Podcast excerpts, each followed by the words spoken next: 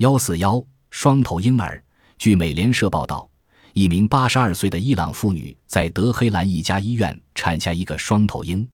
婴儿的两个头从脖子处分开，每个头有一套神经系统，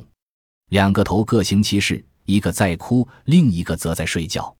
这名双头婴的体内有两颗心、四叶肺、一个主胃和一个副胃，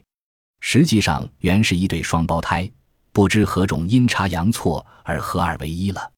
双头鹰的问世引起了国际医学界的极大兴趣。